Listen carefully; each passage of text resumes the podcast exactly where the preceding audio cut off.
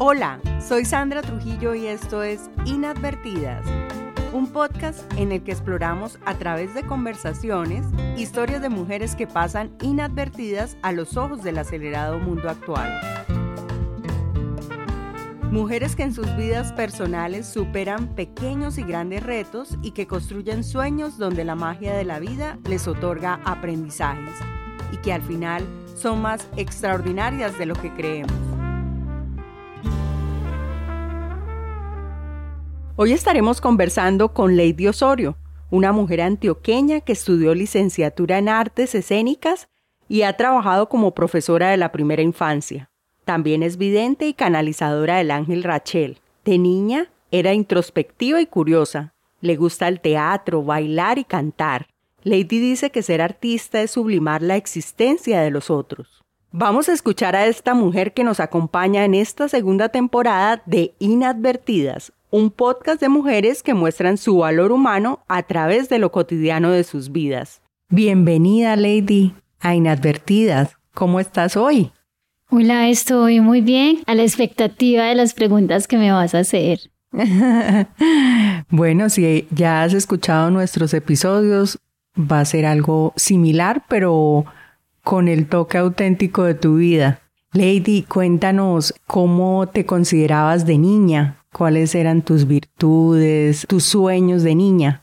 Bueno, es muy grato darme cuenta que las cosas que yo soñaba de niña son las cosas que hago ahorita que soy adulta, ¿cierto? Hay quizás un par de sueños que, que no he cumplido, pero de niña, yo, bueno, yo sí recuerdo que era muy introspectiva, lo que es muy paradójico porque a mí me gusta el arte, pero recuerdo que cuando era niña me gustaba mucho el arte, me encantaba bailar, hacer teatro, era muy curiosa sin saber que era curiosa, hacer, hacía arte, tenía que un, club de amiguitos y montábamos disque bailes, yo llegué a hacer obras de teatro con, con un primito y recuerdo que tenía el, esa canción de un conejín muy picarón, de colita blanca como un algodón. Entonces yo me acordé de esa canción, estaba muy chiquita, no sé, 11 años, y cogí esa canción y con un primito que era más pequeñito lo puse a actuar, le hice orejitas, le hice, lo vestí de blanco,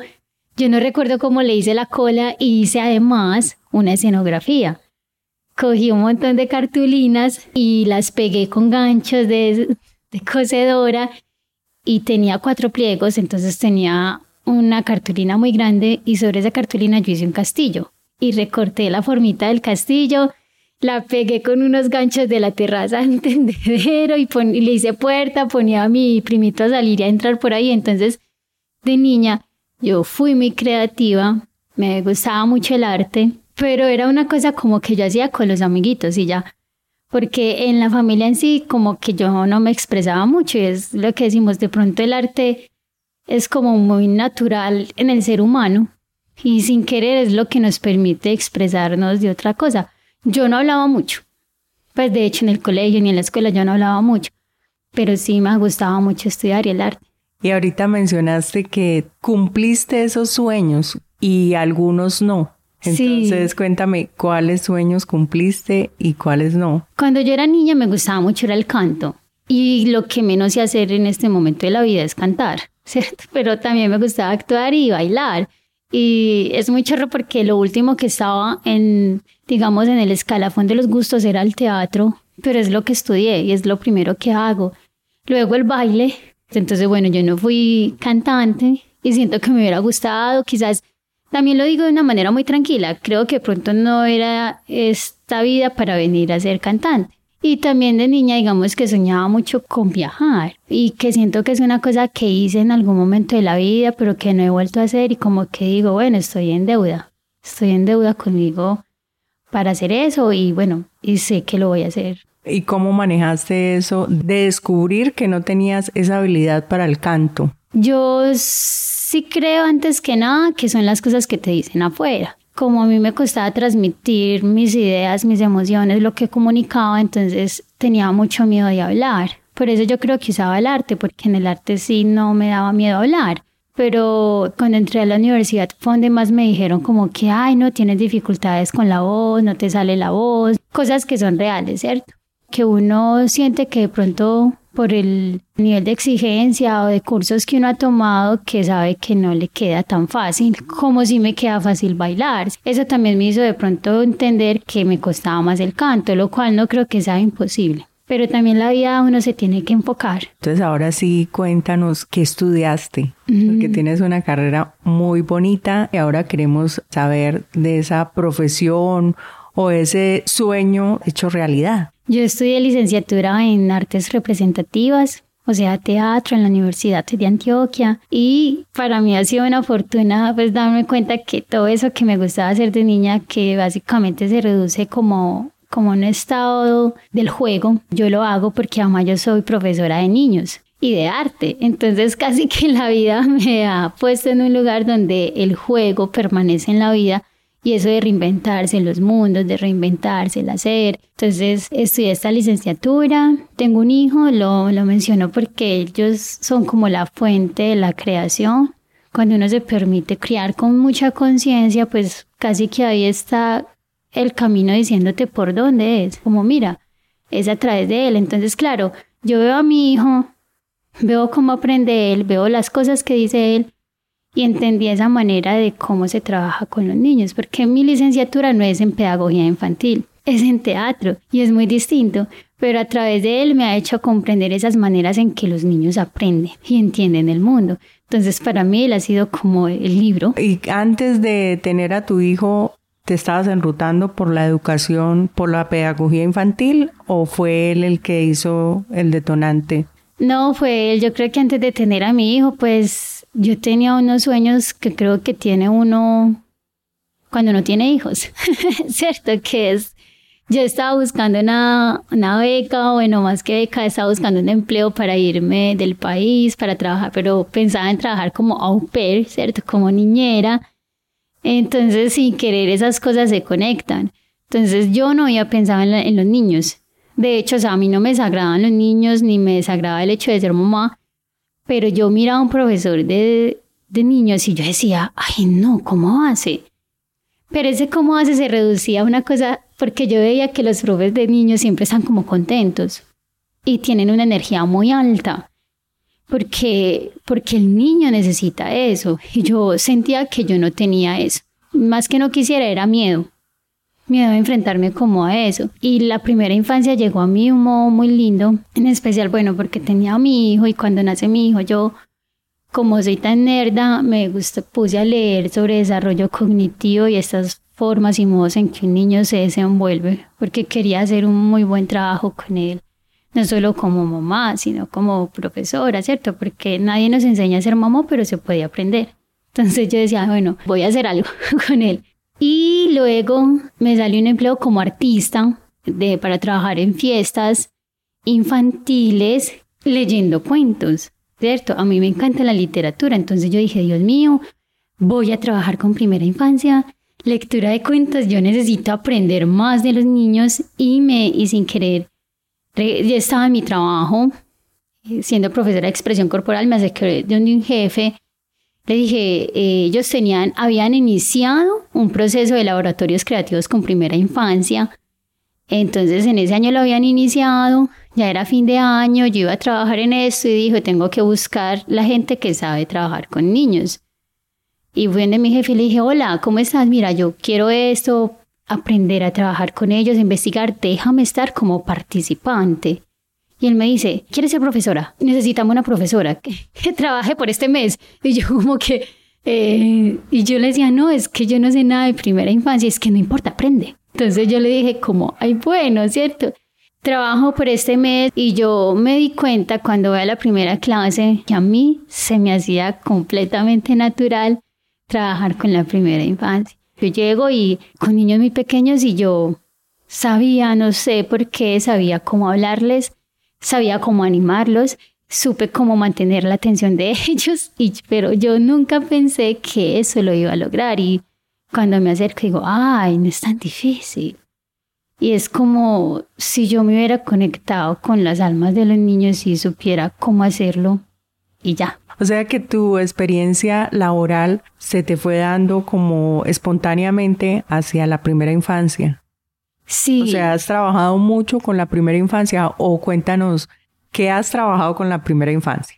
Y después me cuentas otras cosas que hayas hecho fuera de la pedagogía infantil. Sí, bueno, yo no sé si son muchos años, digamos que los últimos seis años, que son justo los años que tiene mi hijo, bueno, sobre todo los cinco, pero bueno, cinco y medio, y mi hijo tiene seis años, no es una casualidad.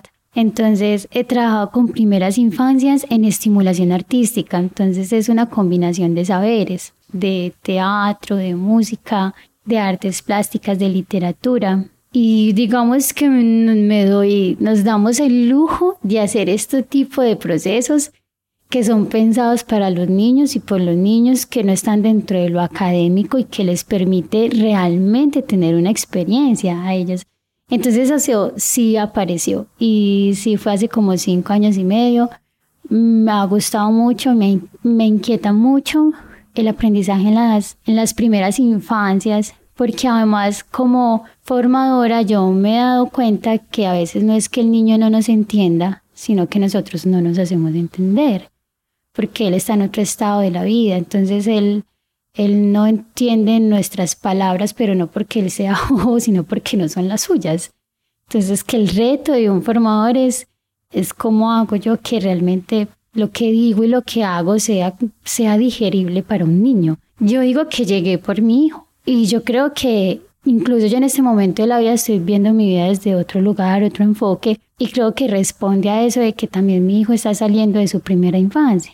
Va para su, segundo septenio y creo que es como si yo creciera a la par con él, como en la pedagogía, porque es como listo, entonces ya mi hijo va para otra cosa y justo la mamá está mirando otro lugar. Entonces, ¿quién le da qué a qué? Y esas otras cosas que hago por aparte que tienen que ver con, con fluir, que, que es básicamente un proyecto que yo tengo. Entonces, yo soy vidente, puedo hacer terapia holística y en esa terapia holística también están los rituales, están las lecturas del tarot. Yo canalizo un ángel y a través de él ayudamos a sanar a las personas, a que encuentren esos aspectos, sobre todo emocionales y psíquicos, que impiden el crecimiento y, digamos, la evolución en esta vida. Entonces, para mí eso ha sido un regalo. Para mí, pues al principio fue muy duro entender eso, porque es como que uno está loco. Yo encontré que es que el don no es solo en la terapia con alguien, sino que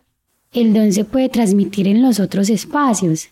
Por ejemplo, cuando doy las clases yo me di cuenta que, que gracias como esa capacidad de evidencia entendía ciertos ritmos de aprendizajes en los niños, entonces como que ya se van a aburrir. Entonces acá hay que cambiar la actividad. Es como que les mira los ojos y sabes que no te están entendiendo nada. Y yo decía que más allá del asunto profesional y técnico, es el asunto de la evidencia. Y yo dije, acá también pongo mi don, o sea, es también en esto, o cómo me acerco a hablarle a una familia cuando hay que decirle algo importante que ayuda a la educación de su hijo. Entonces así se han conectado estas cosas. Primero, ¿cómo descubre uno que es vidente? O sea, para mí las cosas que me has contado es como si tú conectaras desde la emoción, desde el alma, porque uno escucha, ah, es vidente. Entonces uno se imagina, ah, el futuro, o puede leer las personas, o puede leer el aura. ¿Qué es ser vidente?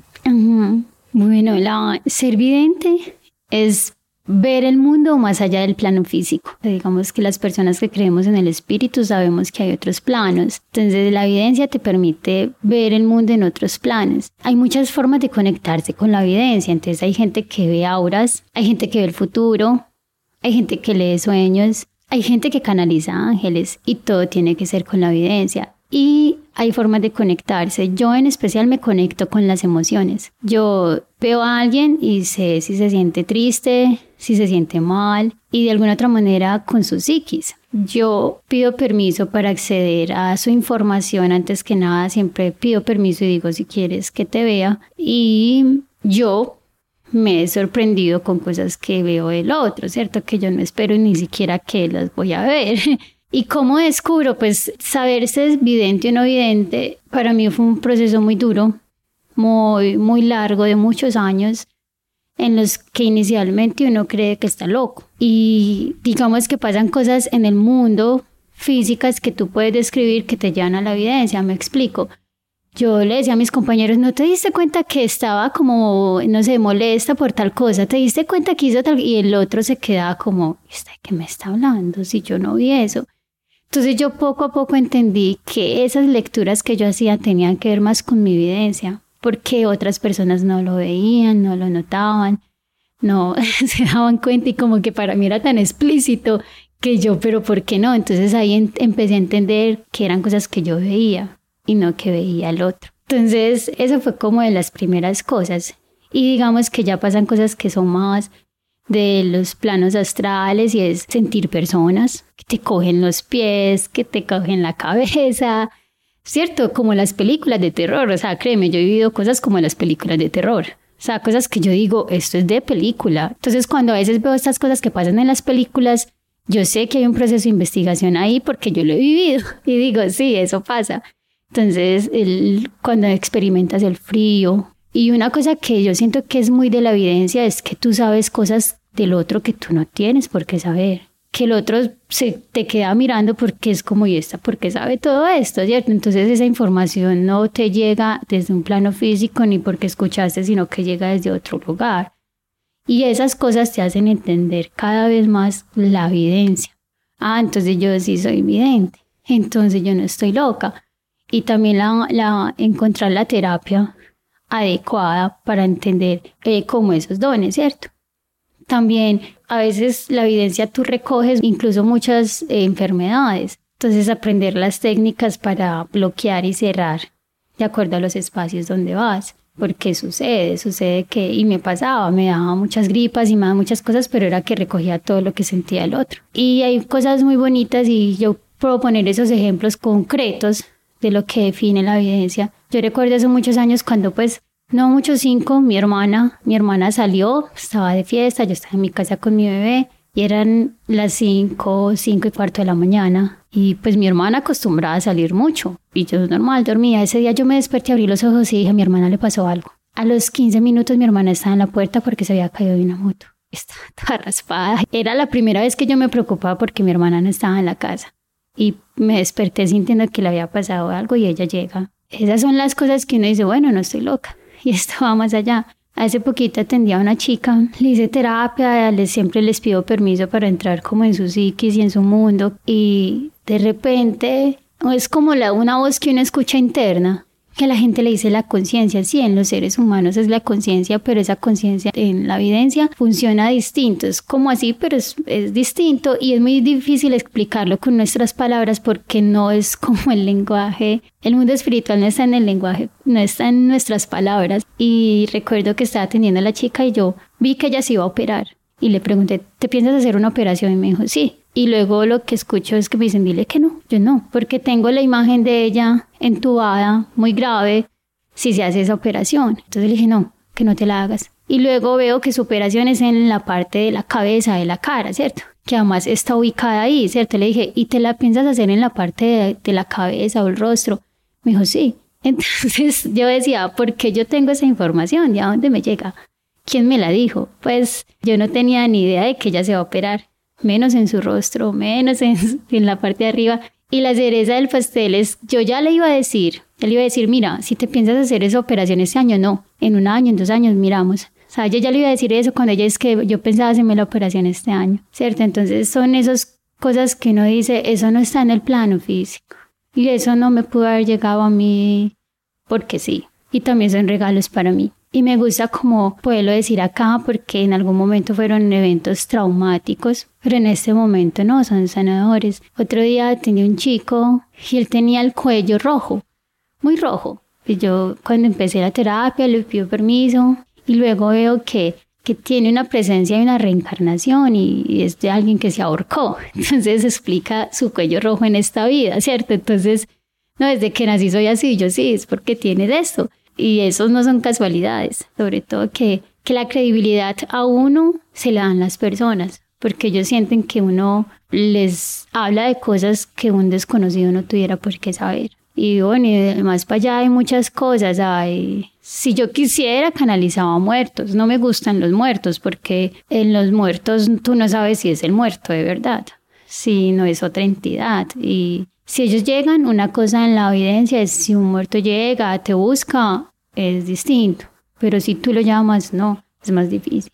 ¿cierto? Y también para mí fue muy complejo eso. Quiero compartir esa experiencia. Es la mejor amiga de mi hermana se murió hace como 7, 8 años. Yo apenas estaba como empezando en esto. Cuando digo empezando es que yo estaba en un lugar de la evidencia donde yo sentía que estaba loca o que yo no sabía quién era. Entonces mi hermana me dice, acompáñame a la casa de Tatiana, donde sus familiares. Y yo llego, me siento en la sala y cuando menos pienso yo me pongo fría y alguien empieza a decir cosas por mí. Entonces yo soy consciente, pero es como si mi voz estuviera atrás y hay alguien que habla. Entonces esta chica estaba adentro de mí y yo recuerdo mucho que cogí mis manos y yo las manos mías se fueron hacia los ojos como si algo le faltara, o sea, se tocaba como...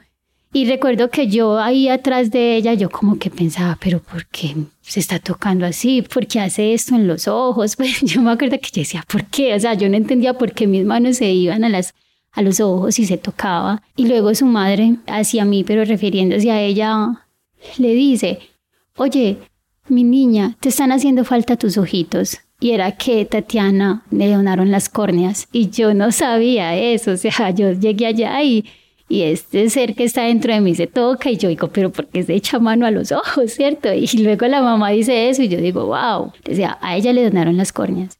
Y ahí pues también me pregunto yo mucho por, por la donación de órganos. O sea, yo empecé a preguntarme eso yo, Dios mío, entonces ¿Será que desde lo espiritual no podemos donar los órganos? Deben de irse con nosotros porque cuando pasa esto con este espíritu yo me quedo como, ay Dios mío, ¿qué pasa? Entonces me pregunto si llegas en otra vida y llegas ciego porque diste tus ojos en otro momento, no sé. Son muchas cosas que yo más que tener una postura clara es como que me las pregunto, ¿cierto? Como que wow. Y así por el estilo, créeme que hoy han pasado cosas muy, muy tenaces en la evidencia y ya ahora son bellas, porque a mí me parece bello ayudarle a sanar a alguien, a mí me parece bello decirle no te operes, porque te va a ir muy mal. Antes que, bueno, que eran espíritus, yo con mi familia ya nos reímos de eso y decimos espíritu chocarreros, pues decimos, y por ahí llega un espíritu chocarrero, ¿cierto? Porque cosas tenaces, de esos muertos que están muy desencarnaditos y que están en, una, en un asunto oscuro y llegan, entonces te molestan y te molestan y es cruel para unos, pero ya ahora digamos, eso está en un lugar de realmente de la sanación. Y para mí es muy, muy bello y muy gratificante a las personas que yo les he hecho terapia, como ver esa plenitud. Me surgieron dos preguntas. Primero, ¿cómo es una terapia con Lady? Y la otra pregunta es, tú hablaste de los ángeles, que tú eres canalizadora de un ángel. ¿Qué es ser canalizadora de un ángel? Listo. Yo no sé si solamente conmigo, porque es como que si es conmigo es el ángel que está ahí. Entonces, inicialmente yo puedo ir hasta tu casa o hacia la mía, te acuesto en una camilla, te pido permiso, cojo tu mano, llamo a mi ángel, y te digo que me conecto con tu psiquis y con tus emociones y que me des permiso para entrar en tu vida. Ellos dicen sí, hago una limpieza de fuego, que es con algodón, lo paso por todo el cuerpo. Hay veces que me toca hacer muchos algodones porque las personas tienen la energía a veces muy, muy sucia. Entonces hago esta terapia, después de eso sucede, o yo doy el mensaje o llega el ángel y es muy clara la diferencia. Cuando está el ángel, yo cierro los ojos, ¿sabes? O casi que yo no puedo decir que yo se me cierran los ojos y él comienza a dar un mensaje con sus palabras. Es como si a los ángeles les costara usar palabras porque ellos no conocen. Es como que ellos buscan, ay, ¿cómo digo esto? Porque no es como el lenguaje de ellos. Y ahí entonces yo doy el mensaje si es el ángel, dice que lo es. Y si no, yo miro y digo, mira, tienes que hacer esto, pasa esto contigo, hay que ir a hacer tal cosa, tienes que hacer esta otra, tienes que buscar incluso terapia psicológica. Yo hay muchos que les digo, mira, yo te ayudo hasta este punto, pero hasta otro punto es de psicólogo. Entonces hay que ir. O sea, siempre hago eso porque es muy, o sea, una cosa es el espíritu y el alma y otra es la psiquis. Y para eso los psicólogos. Entonces siempre, mira, tienes esto, esto, por favor vas donde esta persona. Siempre le digo a las personas, vayan al psicólogo, porque yo no soy psicóloga y yo eso lo tengo muy claro. Entonces esa es la diferencia. El ángel llega y dice, me llamo, soy Rachel, eh, yo canalizo a Rachel. Aclaro que yo no sabía nada de Los Ángeles ni que había un ángel que se llamaba Rachel. o sea, yo ni idea. Yo conocía a San Gabriel, a los que todos conocemos, a San Miguel y el Rafael, y este es Rachel. O sea, no son iguales. Y yo no sé, un día yo escuché que llamaba Rachel y yo, ay, pues yo ni idea. Y cuando ya luego busco, pues es un ángel muy espiritual de la sabiduría. Y, y bueno, ellos te dicen los nombres además. Doy esos mensajes y él se va, por lo general llega como cuando siente que tiene que estar. Si, si no, no, si no, es a través de mí. Pero si él siente que necesita decirle algo a una persona, él llega. Entonces cuando yo hago la terapia le digo, mira, si es conmigo, va a pasar esto, y si es con el ángel tanto, no sé. Yo les digo, no sé quién va a llegar. Entonces eh, la gente entiende que puede ser solo conmigo, que puede llegar un ángel. Para mí es sanador, es bonito, creo que porque yo estoy sana, sin decir que yo no tengo problemas como los seres humanos. Como yo estoy sana, siento que puedo ayudar a sanar a otras personas. Igual para mí es complejo o también impactante cuando veo cosas porque yo he visto hasta violaciones, violaciones de las que las personas ni siquiera saben. Entonces, yo, yo recuerdo cuando entendí a esta señora que yo le veía la violación y le veía una enfermedad en la mente, pues precisamente porque el cerebro busca esas formas de, de sacar esa información que está ahí en el inconsciente. Entonces yo le veo a ella como si tuviera unas cositas en el cerebro, pues como yo no soy médica, no sé cómo decir esas cositas, me imagino que, no sé, un tumor, no sé, yo sentía que ella estaba enferma en la cabeza y sentí, y yo también le vi la violación, pero yo sentía que no se lo debía decir. Y yo decía, ay Dios, ¿cómo hago? ¿Cómo? O sea, yo decía, ahí era yo Lady viendo eso y yo decía, ¿cómo le digo?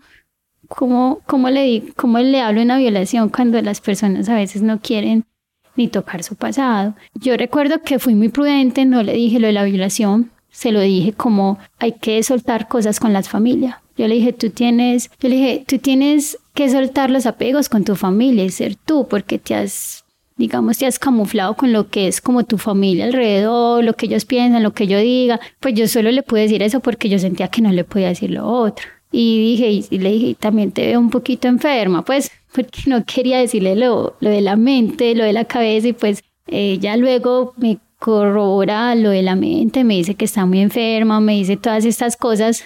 Entonces, y funciona también así mi terapia. Yo primero te digo, primero te leo y ya luego las personas hablan conmigo y me dicen, me pasa esto, o sea, justo ya me hablan sobre todo eso que les dije porque lo corroboran en su vida real. Y con esa señora, bueno, a mí que me alegró que ella luego vuelve a una terapia y ella me dice así, es que a mí me violaron cuando era niña. Entonces yo, pues yo, yo respiré profundo y dije, bueno, por lo menos ya lo sabe, o sea, como persona me dio muy duro saber que, que aquí se cometen tantos abusos como si estuviéramos tomando agua. Aquí, aquí miles de abusos en las familias mal contadas, siempre hay un abuso. Entonces, por ese lado dije, ay, no, es que estamos llevados como sociedad. Pero espiritualmente dije, ay, bueno, por lo menos serví para que ella lo dijera. Además, que ella yo creo que ella tenía eso ahí, pero ella no, ella no recordaba que la habían violado. Ella no lo había recordado y ella me dijo, soñé con tal persona y me hizo esto y ya no quiero ni ver a esa persona y antes lo adoraba y cuando ella me dice eso yo yo me sentí tranquila porque siento que es que el hecho de que ella ido a mi espacio, de que yo le haya hecho esa limpieza, ella se va y a los días sueña y tiene el recuerdo de esto y llega y llega para saber si es cierto. Además, yo llego y le digo, sí, si tú lo viste así, así fue. Y si viste a esa persona, esa persona fue. Entonces eso es impactante. Yo tengo otra pregunta con respecto a eso. Tú que tienes ese don, ¿cómo te cuidas? Bueno, yo quiero darle también los créditos a, a una gran terapeuta, amiga, Eliana. Es tremenda psicóloga además. Entonces, primero, hay una cosa que ella dice muy importante y es, así estemos en este mundo y seamos videntes, estamos en la tierra. O sea, no es solo el cielo y no es solo la tierra, es el equilibrio. Porque ese equilibrio es el que le permite uno entender que hay una manera de cuidarse y de sanarse. Entonces, lo primero, la mejor forma de cuidarse, y se lo digo también a las personas que van, es sanar la psiquis y las emociones sanar todos los, sanar el trauma interno, sanar esas dificultades. O sea, la sanación tuya es la primera pared para bloquear cualquier cosa. Es la sanación de uno. O sea, adentro, que tú sepas quién eres, qué te pasó, qué te duele, qué no te duele. Ese es el primer lugar para, para estar bien, para bloquear cosas negativas. Es el primero. Y lo otro, hay técnicas milenarias que han dicho miles de personas en la historia que uno escucha y que uno cree que son bobada. Los ejercicios de visualización.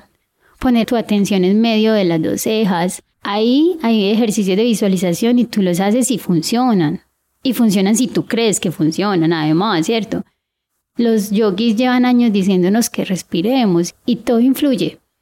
Como lo que comes, donde vives, eso de limpiar los espacios, es que eso es el alma diciéndonos que hay que limpiarlo y eso hay que hacerlo. Pero a lo que yo me refiero es que hay cosas concretas en esta vida que te ayudan a eso. Yo en especial me cuido con, como siento que he sanado estas cosas del pasado, lo cual no quiere decir, o sea, la sanación no quiere decir que tú nunca vayas a volver a sentir cosas porque ese pasado no se olvida. O hay cosas en el presente que te están recordando esas vivencias del pasado. Entonces no es como que, ay no, ya no me duele, no, sino que tú aceptas ese dolor. Y para eso también hay un estudio de, técnicas para el desarrollo emocional. Y también las comparte, las he hecho y también se las comparte a las personas. Es, la emoción llega. Tú sientes esto. Entonces, nómbralo. O sea, conversa con tu emoción. Dile, ay, siento esto. Y empieza a preguntarte, ¿por qué? ¿Qué pasa con las preguntas? Te ayudan a bajarle a la emoción. Entonces esa ira que tú tienes, esa tristeza, empieza a irse porque tú ya lo pones la emoción en, digamos que ahí ya no está trabajando la emoción, sino la razón. Entonces son técnicas, mira, ay, llega, voy a preguntar, empieza a responderme por qué. Yo le digo a la gente, respóndase los porqués que más pueda, porque le da profundidad y usted llega realmente donde es. Porque los primeros tres por qué, pues los puede responder muy fácil. Después de cinco por qué, es que la mente se exige entonces, eso es una técnica. Entonces, ay, escribo, ay, me respondo los porqués y decirle a la emoción, yo sé que no vas a estar, te vas a ir. Y eso hace parte de la inteligencia emocional y eso ya hay gente que lo escribió, que lo dice. Por eso me refiero, hay miles de técnicas en este mundo que hacen que ese tipo de cosas de vibraciones bajas o que están, digamos, en, eh, en un campo astral, no nos afecten. En particular, fui una persona muy irascible, ya ahora no lo soy. Y muchas veces cuando tengo mucha rabia, respiro. Digo, ay, hay que respirar, hay que respirar, hay que respirar porque entonces tu atención se pone en la respiración y eso sirve. ¿Cómo conecta Lady ser vidente y ser una persona que en su vida laboral está trabajando con primera infancia? Cuando te digo con los niños, yo no estudio licenciatura en pedagogía infantil, pero yo me conecto con los niños, no sé por qué. Y es porque yo dije, ah, esa evidencia que tengo de ver al otro un poquito más allá, entonces me permite entrar en ello, saber cuando se acaba una actividad, qué es mejor hacer por otro lado, que sí, que no. Entonces yo entendí que ahí uno también está haciendo evidencia, pero entendí que es que esa evidencia está en función de mí, de mis otros haceres. A veces cuando estamos en el mundo espiritual creemos que solo es el espíritu. Y resulta que usted está, usted puede entender el mundo espiritual, pero usted tiene un cuerpo. Usted está en la tierra. Usted necesita cuidarlo. Usted necesita protegerse. Así se van, digamos, como mezclando y combinando y conectando las cosas que tú haces en el mundo terrenal. Si tú te vuelves espiritual del todo, te vuelves loco. El grado alejado de la espiritualidad es la locura. Yo me leí un libro de Buda y Buda encontró la iluminación cuando aceptó su humanidad. Y él tuvo unas épocas muy difíciles, muy hostiles, porque dormía en, un bosque a la intemperie, no le da alimento a su cuerpo. Y básicamente cuando él acepta que tiene que cuidar ese cuerpo, es cuando encuentra la iluminación. Y yo creo que uno no se le puede olvidar eso. Y ese es el primer punto de conexión con lo espiritual y, y con las, los otros haceres de tu vida. Y es que estás en la tierra hay que levantarse a trabajar, hay que cuidar al hijo, hay que cocinar, o sea, eso no se te puede olvidar. Entonces yo en esa búsqueda de, ay, ¿cómo así? yo solo puedo ser vidente y ya, o sea, y, a mí me encanta bailar. Y yo, y yo me encanta bailar, no hay nada más terrenal que el baile, pues yo como que yo decía, ¿y tú yo qué hago? En, ese, en esa enseñanza de la primera infancia, ¿qué experiencia linda recuerdas que te haya sorprendido un niño? Pues es que las primeras infancias siempre te van a sorprender. Siempre. O sea, siempre hay un día en que un niño hace algo que uno dice, ay, no, es cierto. O sea, a, mí lo que más me, me, llena el alma es cuando se me acercan y me dicen, profe, te amo. Y es como, ay, no sé por qué me amo, así me ven ahora a la semana, ¿cierto?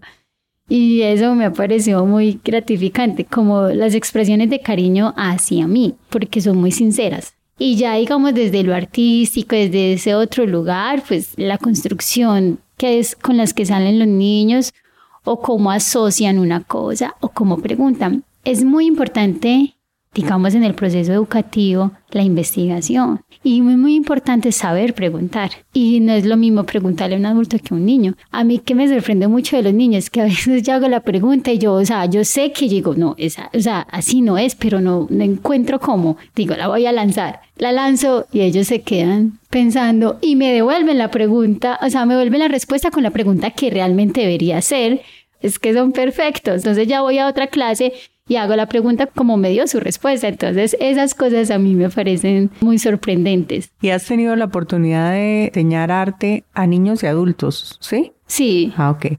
¿Qué diferencias ves en esa educación artística en los niños y en los adultos? O sea, qué, qué bonito ves en los niños y qué lindo también ves en los adultos. Bueno, yo, los adultos casi siempre van porque realmente quieren aprender a hacer. En cambio, un niño es. O sea, el otro necesita la técnica de la actuación, aprender la técnica de pronto para expresarse. Pero el niño se expresa. O sea, en, el niño es, primero el ser que el hacer. En los adultos primero es el hacer y después el ser, como que vaya el, como camufladito. Esa es como la diferencia que yo más he notado pues en, como por resumirlo, ¿cierto? Porque hoy a nivel de desarrollo cognitivo, pues un adulto entiende el concepto desde lo abstracto, un niño todavía no. Entonces, sí he notado como eso. los adultos tienen una tendencia al desafío por, por el, lo intelectual, por conocer, por realmente incluso poder devolver eso desde, desde el discurso, mientras que un niño simplemente vive ya. A él no le interesa si aprendió o no una técnica. Pasar bueno. ¿Y te has preguntado por qué Lady, esa actriz que hizo como que hace internamente a la Lady actriz? No, eso, eso son ideas.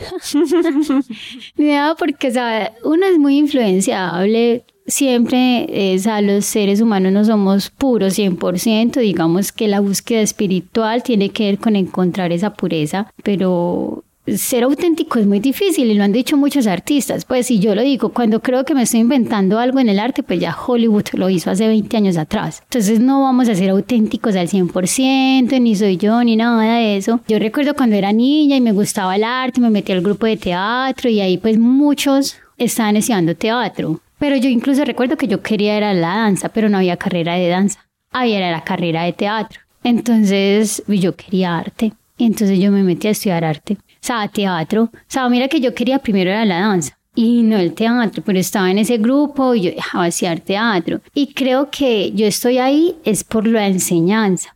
Yo he sido actriz y todo, pero no soy la actriz, digamos, que más obras haga en a nivel de ciudad. Entonces, creo que yo soy actriz porque, porque iba a ser profesora. Porque si hay algo que yo creo que le sirve a la enseñanza es el arte y si es teatro más, porque los actores somos, el teatro prácticamente hace que tú te muevas en muchas ramas de los otros saberes, es decir, tú vas a montar una obra de teatro, hay literatura, entonces coges el texto y ahí hay dramaturgia y hay que saber de historia, porque ve y esto, porque esto en qué época sucedió, entonces tú lees escenografía. Entonces, ay, plásticamente tienes que resolver una serie de cosas. Entonces ahí está lo plástico, ¿cierto? Y hay ambientación, la música. Entonces, yo entonces, hay el movimiento. Entonces el teatro permite como que las artes estén a veces todas juntas. No digo que las otras áreas no, pero sí siento que más el teatro. Y entonces es una carrera muy práctica que, por ejemplo, para la enseñanza ni mandada a hacer. Yo creo que uno como profesor de teatro, usted se puede diseñar algo para inventar matemáticas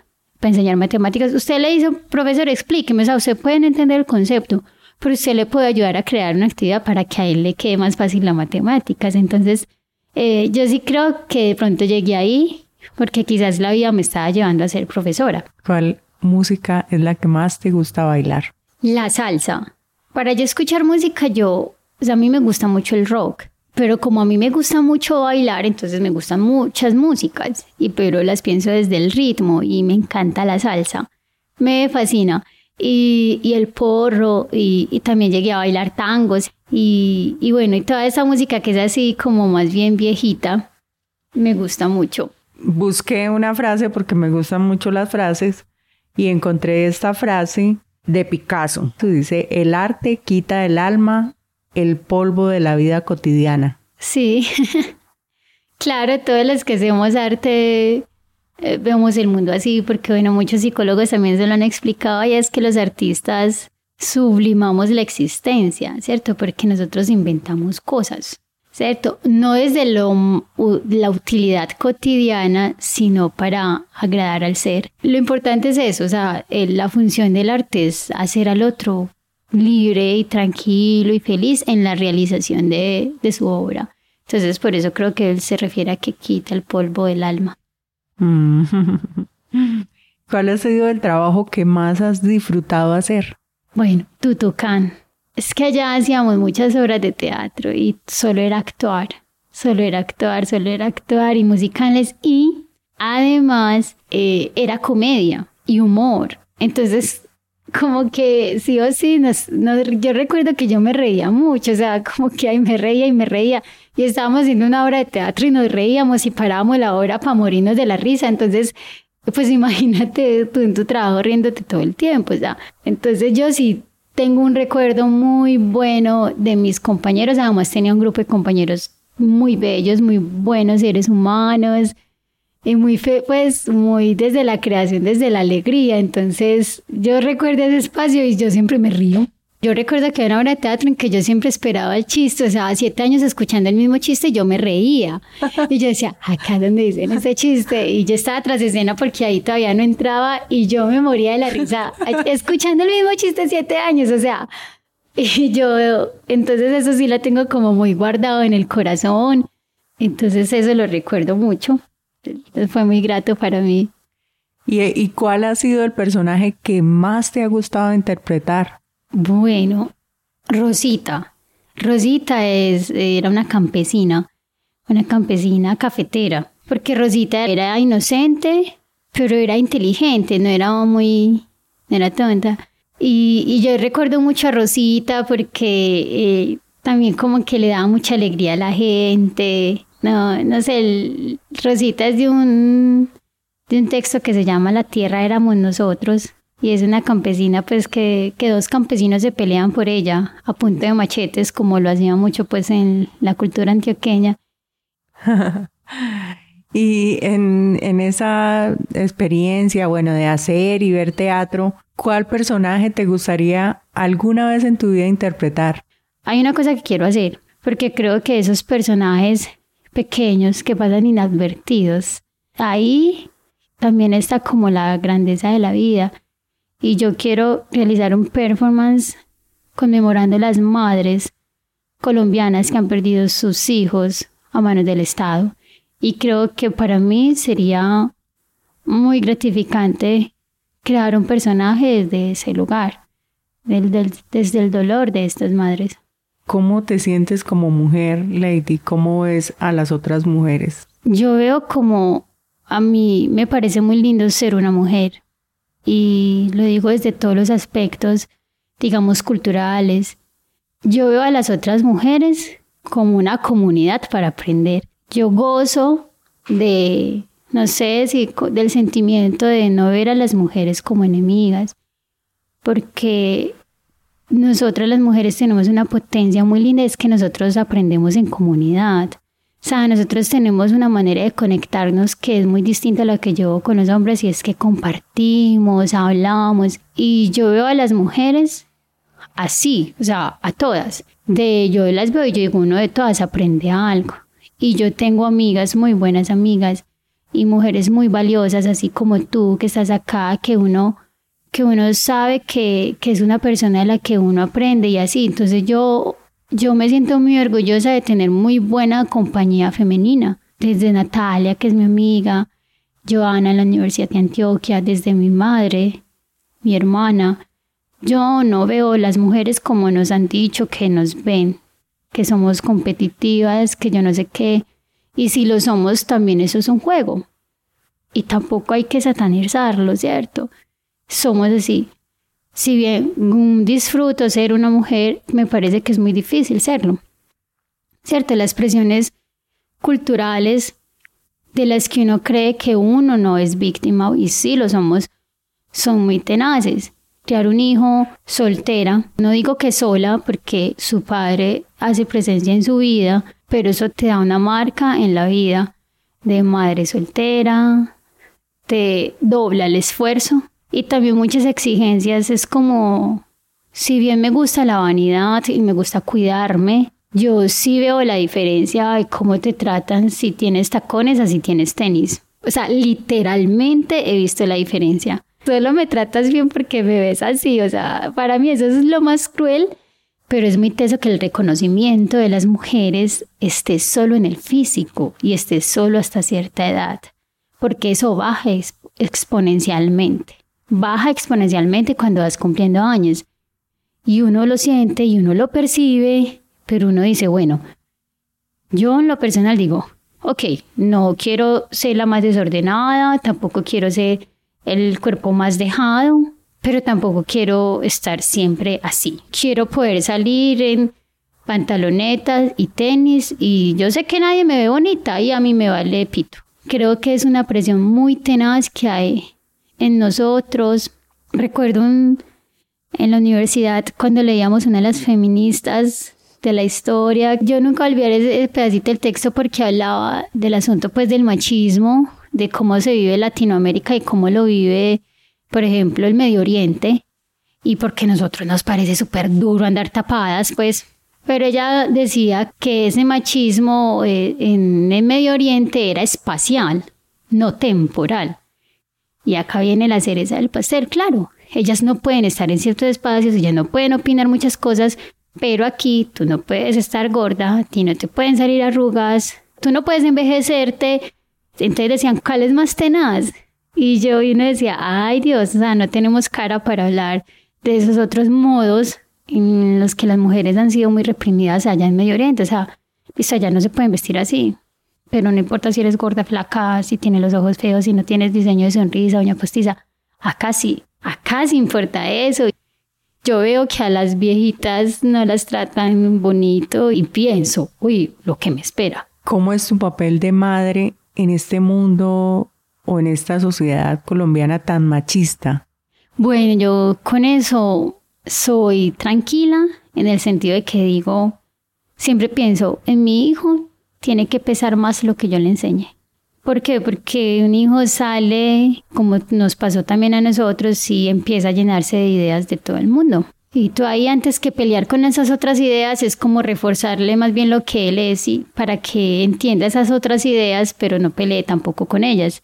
Yo creo que lo más difícil no es tanto el machismo para mí en Colombia, sino la violencia. Porque yo eh, tengo una mamá que es que yo creo que me enseñó cosas muy buenas con respecto a la independencia femenina y eso da una visión de cómo ves al hombre. Entonces, no es que porque tú deseas un hombre yo te tengo que cocinar, te tengo que poner todo acá. Entonces yo crecí con una mamá que tiene esa visión, entonces para mí es más fácil entender ciertas cosas hacia la crianza de un hijo. Cosas como que, o sea, les tiene seis años, hace chichi, hace orina la taza, pero coge papel y la limpias. Estoy entendiendo que, que lo puede orinar, pero le estoy diciendo que lo limpie y tiene seis años. Estoy diciendo a él que lo limpie, no yo. Y, y creo que es en esos pequeños detalles de la crianza donde nosotros podemos aportarle a bajar el, el machismo y las y además que es un machismo muy invisible. Aquí hay un machismo muy invisible que nos damos cuenta algunas y ahí es cuando vienen los problemas, ahí es cuando es difícil tener una pareja, ¿cierto? Porque uno dice, no, yo, estoy, yo no soy capaz de vivir con esto y yo no voy a hacer esto. Entonces eh, se vuelve difícil y sí creo, y yo a veces pienso como, bueno, a las mujeres nos toca, y lo hago, digo a las mujeres porque el hombre está cómodo donde está. Y, y se los he dicho a mis amigos, a nadie le gusta que se le metan con el salario. Y me refiero que en los espacios feministas donde se habla del machismo, los hombres siempre, no, venga, pero es que hay casos donde yo no sé qué yo no sé cuántas. Entonces, eso es como, o sea, es el miedo a perder, es el miedo a perder ese lugar de comodidad que han tenido el hombre. Es que es muy rico ser un hombre. Y yo se lo decía al papá de mi hijo, oye, yo tengo envidia de tu vida. Y yo me sentí tranquila diciendo envidia, pues me parece que eso es lo que, pues me parecía normal, un sentimiento normal, porque es que eh, entonces llegan, pues ven al hijo, eh, luego me voy a hacer mis cosas, entonces la mamá se queda en casa cocinando, lavando ropa y yo digo, no, pues que ojalá no pudiera, ojalá las mujeres pudiéramos tener la vida de los hombres que hacen exactamente lo mismo, ¿cierto? O sea, qué rico sería ese equilibrio. Entonces lo del machismo yo lo hago con mi hijo desde esas cosas pequeñitas y no se lo digo tampoco reforzándole como palabras de odio hacia lo otro. Ah, es que los hombres tienen que hacer, es que no, ni siquiera hablo de eso. Simplemente le digo, mira, haz esto. No hablo de, ni siquiera refuerzo lo otro, porque ahí es donde entonces uno se va al otro polo también. Y él apenas está creciendo. ¿Cómo ve Lady ese rol masculino en su vida? ¿Cómo ves a los hombres? Yo a los hombres de todas las formas. O sea, yo también te puedo decir, yo, porque además tengo unos amigos muy bellos, o sea, yo, yo sí veo eso, o sea, hay unas generalidades culturales globales, históricas, que le han dado unas comodidades a los hombres y eso no se puede negar. O sea, no lo podemos negar. Pero yo también conozco estos otros hombres, que son más poquitos, que tienen su masculino muy bien puesto. Y cuando digo su masculino muy bien puesto es que entienden que una compañera no es una cocinera. Y esos hombres existen también. Y particularmente a mí también me han buscado hombres para sanarse. Y a mí eso me pareció muy lindo, porque digo, qué rico que viene una generación que quiere sanarse, porque ellos esconden cosas. Ellos también tienen otras presiones culturales, que no son las mismas que nosotras mi relación hacia ellos no es como que llego juzgándolo por lo que son, pues porque también creciste con eso, entonces tampoco crees que estás haciendo nada malo, ¿cierto? Entonces, no, yo también los veo, pues la verdad, así tenga esta visión crítica, pues yo los veo con amor. Por algo tengo un hijo que llegó a mi vida, que es un hombre. Lady, ¿qué sigue de tu vida de aquí en adelante? ¿Cómo te ves? ¿Qué sueñas? Bueno, alguien me decía que a mí me costaba mucho proyectarme a muy lejos, pero no es porque yo no tenga visiones del futuro, sino porque el futuro muy lejos es incierto. Yo, ¿cómo me veo? Me veo empezando la maestría.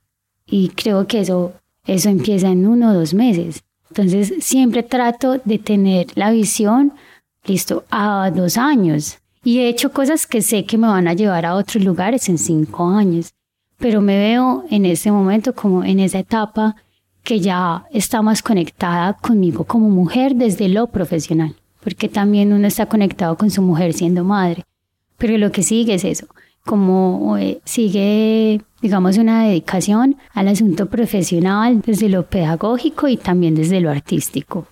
Te voy a nombrar unas palabritas y tú me vas a definir en otra palabra qué significan para ti. Listo. Listo. Pies. En la tierra. Piernas. Para soñar.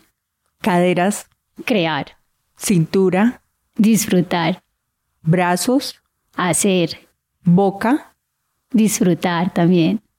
Nariz. Tranquilidad. Ojos. Visualizar.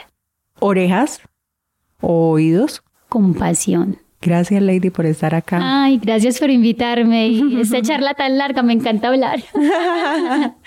bueno, ¿y, ¿y cómo pueden contactarte a ti? ¿Cuáles son tus redes sociales para que por favor la digas? Ah, listo. Ya, en Instagram estoy como Lady Josea, Josea, sea con Z. Y bueno, no sé si dar mi, mi teléfono por acá. Eso es que es 308 56 69 18 y soy Lady Osorio. Gracias, Lady. A ti, Sandra. Gracias, eres una mujer inadvertida que ya va a pasar a ser advertida. Listo. Gracias. A ti.